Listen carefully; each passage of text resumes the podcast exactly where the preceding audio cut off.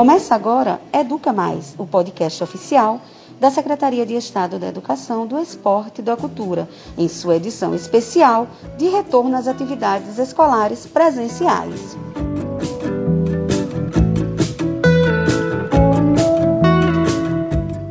É do conhecimento de toda a sociedade sergipana e comunidade estudantil que os alunos das turmas do terceiro ano do ensino médio curso pré-universitário, incluindo EJA e cursos profissionalizantes da rede pública de ensino, estão retornando às aulas presenciais. Para que essa volta seja segura, todas as escolas que compõem a rede pública estadual de ensino estão mobilizadas para reabrirem com base nos protocolos de biossegurança e vigilância sanitária, além de guias escolares pré-determinados pelo Ministério da Saúde, em conjunto com o Comitê Técnico Científico e de Atividades Especiais, visando sempre atender às necessidades de cada unidade. Esse esforço deve partir também dos gestores, professores, equipe diretiva e alunos, que precisam trabalhar em conjunto no sentido de continuar a luta contra o coronavírus dentro das unidades escolares. Para uma escola mais segura, um cuida do outro. Além disso, a família tem um papel essencial dentro desse contexto, pois é entre os seus que nossos alunos passam a maior parte do tempo. Portanto, como a família participa dessa nova realidade? Eu sou a jornalista Valéria Ávila e esse é o Educa Mais Podcast, especial de retorno às atividades escolares presenciais. Nesse terceiro episódio, vamos estar conversando com o Dr. Agenor Gomes Neto, ele que é biomédico patologista clínico, mestrando em saúde e ambiente e co-orientador da Liga Acadêmica de Microbiologia da Universidade de Tiradentes. Doutor, Antes de entrar de fato no tema desse episódio, eu gostaria que você explicasse para a gente o porquê do álcool utilizado no combate ao coronavírus ser de 70%, seja ele na sua forma líquida ou gel, levando-se em conta que esse insumo ficou bastante popularizado desde o início do ano. E aí, as pessoas ficam se questionando por que esse álcool deve ser 70%? O que isso significa? Olá, espero que todos estejam bem. Bom, é importante falar que o álcool a 70% é formulado com a quantidade adequada de água para facilitar a sua entrada nos micro-organismos, seja ele um vírus, bactérias ou fungos, que têm a capacidade de causar doenças. Então, quando este álcool penetra nos micro-organismos, ele acaba destruindo as suas estruturas e é por isto que o microorganismo morre. Vale lembrar que a nomenclatura 70% refere-se à concentração de álcool que tem naquele produto. Portanto, não devemos adicionar água ou álcool ao produto original de fábrica, pois vai alterar sua concentração e não haverá efetividade contra os microorganismos patogênicos, incluindo também o coronavírus.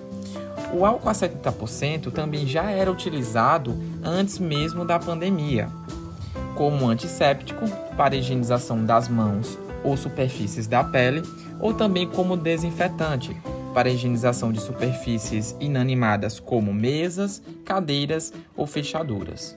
Lembrando que as unidades escolares estão disponibilizando displays de álcool gel para a comunidade escolar que vai estar presente nas dependências físicas.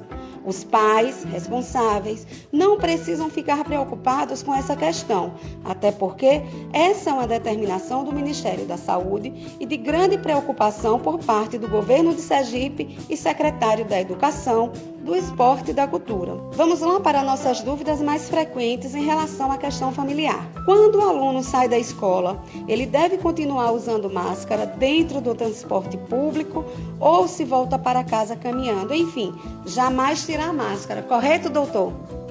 Isso mesmo. A máscara jamais deverá ser retirada ao sair da escola.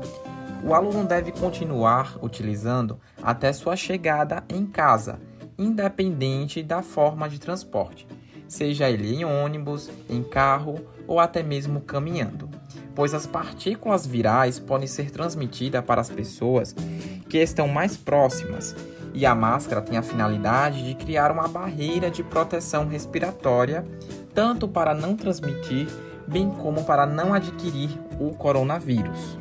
Esse aluno, ao chegar em casa, devem entrar com o calçado, com o tênis? Explica pra gente essa questão do calçado.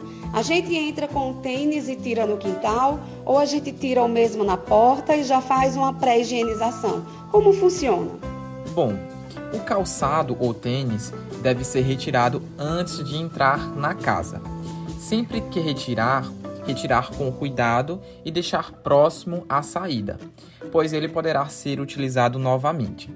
Se possível, também realizar a higienização com água e sabão ou álcool a 70%, tanto no solado do calçado, bem como em toda a sua superfície, pois as partículas do vírus podem estar presentes em toda a superfície do calçado ou tênis.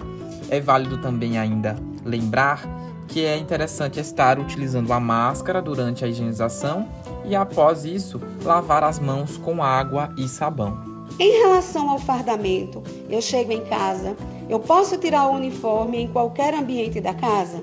Esse uniforme deve ser usado no outro dia sem ser lavado?